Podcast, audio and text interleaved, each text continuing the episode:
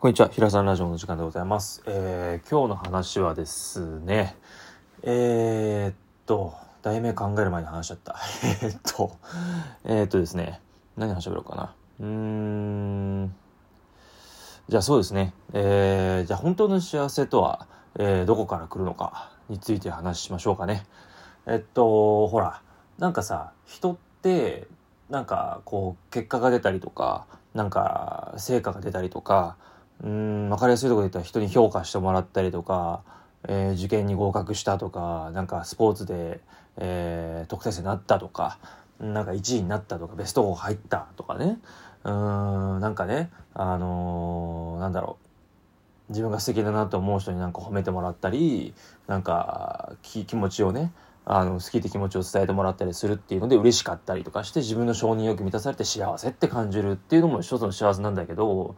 何が言いたいかっていうと結論から言うと外的要因の幸せって継続力があんまないのね。でつまり幸せって自分自身の内面にフォーカスする自分が今持っているものうんうーよもっと言えば普遍的なもの自分の中にある普遍的なもので幸福感を感じれる方が継続力があってうーんなんか今の日常自体もずっとこうなんかこう上が上がりすぎず気持ちが上がりすぎずテンションが上がりすぎず下がりすぎずっていう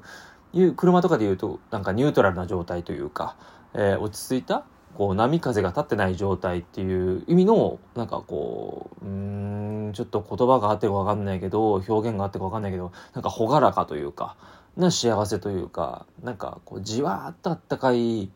うん幸せ幸福感みたいなものをが本当のなんか本質的な俺は幸せだなっていうふうになんか最近思っていてなんか外的要因さっき言ったみたいなことってその時はすごく嬉しいし気持ちも高揚するしなんだろうなうんなんかあ自分も変われたなとかって成長を感じたっていうのもあったりするし認めてくれてんな存在価値みたいなものを認めてくれてんなっていうふうに思えて嬉しいみたいなね。思うんだけどそれって他人軸で生きてるってもう言えなくはないんだよね。その幸せを感じたのは自分なのよ。でもそのきっかけだったり言葉だったりその現象事実状態とかっていうものって外的要因なわけよ。要は外に向いてる気持ちがっていう。外に向いてる自分自身が得た結果成果得られた状態だからそれってほんまあそれも幸せの一個なんだけどでもすぐ消えちゃうような気がするんだよね。俺の中では継続力あんまないような気がするのね。でも自分の内的なものに関しての幸福感を自分で気づけていたりとかすれば誰も奪えないじゃんそれって。うん。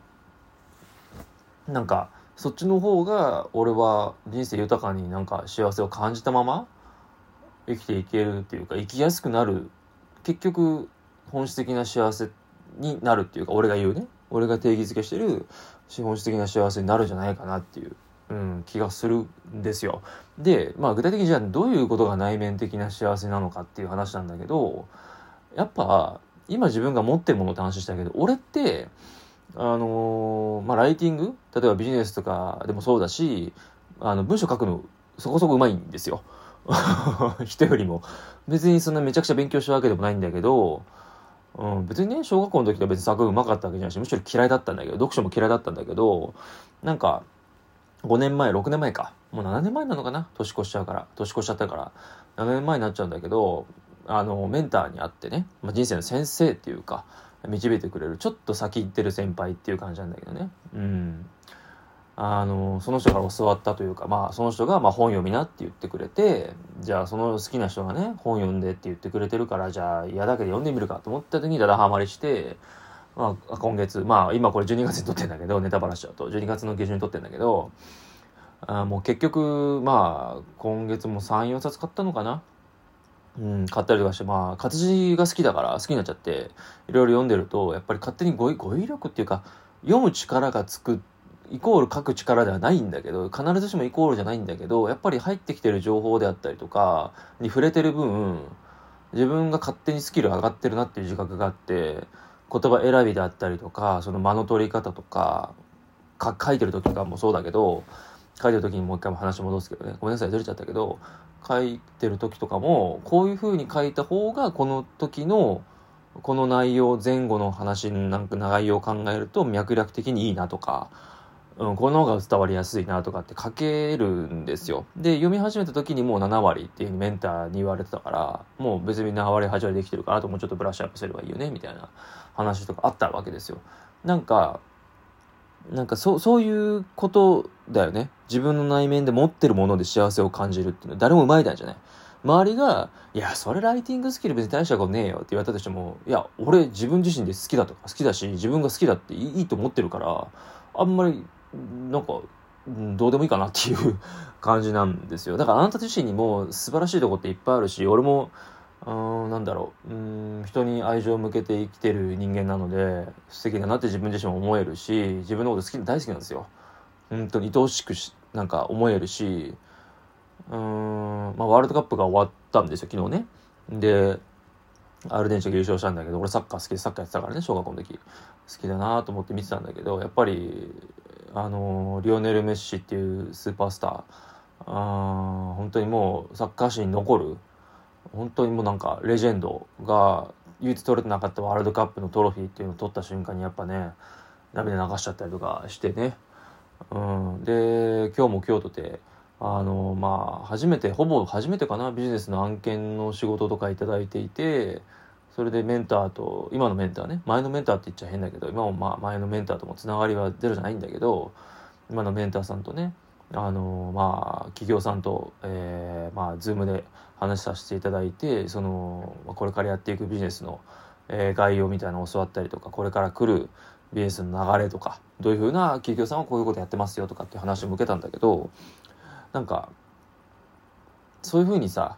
うんなんて言ったらいいんだろうね。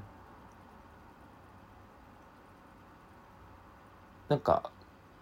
うまくまとまってなくてごめんなさいだけど日頃関わってくれてる人に感謝したりすることができる自分であったりとかなんかそのアルゼンチン代表のサッカー話戻るとなんか涙流してる選手たち見る時になんか感動できてる自分であったりとかそういうふうに感じ取れる感受性であったりとかなんかいろんなものが見えてきたり感じ取れたりする自分が素敵だなって思ってるし大好きなんですよね。だからそこで幸せを感じられるっていうか、うん、誰も奪えない幸せだな俺だけのものだなって贅沢だなって思うしご飯食べれて幸せだし今もこうやってラジオ撮れてるのもすごく幸せだったりするし、うん、嫌なことだってあるしできてれば、うん、辛くて逃げ出したいしプレッシャーも感じることも日々過ごしてれば仕事してればあるし理不尽なことだってあるし人に言われもないこと言われて傷つくこともあるし、うん、心の不調とか体の不調もあるし生きてれば。思いもよらないことも起きたりするけどそれでも生きてるしそれでも助けてくれる人もいるし全てが自分にとってのこう血肉になる経験になるそして人間が成長していく俺という存在が豊かになっていってそれをみんなにばらまく、うん、素敵な形としてばらまく。そうできてる自分も好き。で周りも幸せになってきて俺はなんか幸せっていう循環に生き方をしてるからみんなもなんかあると思うんだよね。うん、なんか勉強ができなくても心が優しかったりスポーツができなくても勉強ができて自分が行きたい高校に行けたり自分がやりたい勉強ができてね研究者になりたいと思った夢が叶ったりとか、うん、必ず一個あるよ。うん。絶対ある。心がある人だったら間違いなく気づけると思うからもっと自分のことを褒めてあげていいと思うし、うん、否定をすることはしないであげたいかな。結果が出て出なかったからダメだではなくてそこまで自分が努力をしたりとか人に何かしたいと思って例えばだけどさ人に何かこれしてああげたいなと思ったことで帰ってこなかったとしてつっけんどんとねなんか嫌なこと言われたとしたってあなたはいい行いをしたいと思ったんだよね。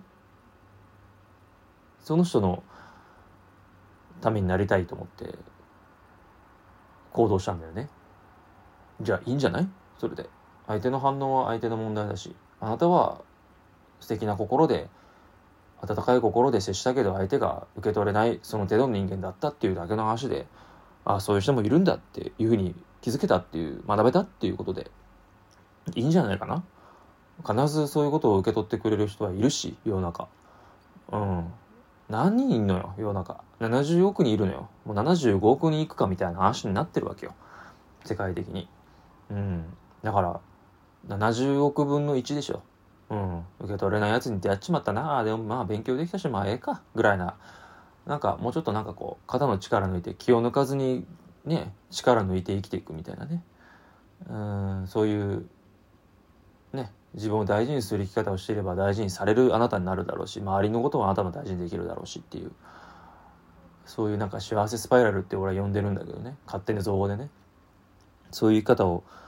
してほしいなと思って、えー、お話しました。あなたはもう持ってるので幸せの種でも持ってるんであなたが気づいて内側の自分自身が持ってるもの、えー、にフォーカスしてもらえればねあのー、人生も豊かになっていくし楽しく生きていけるんじゃないかなと笑いながら生きていけるんじゃないかなと思います。それではまたお会いしましょう。さよなら。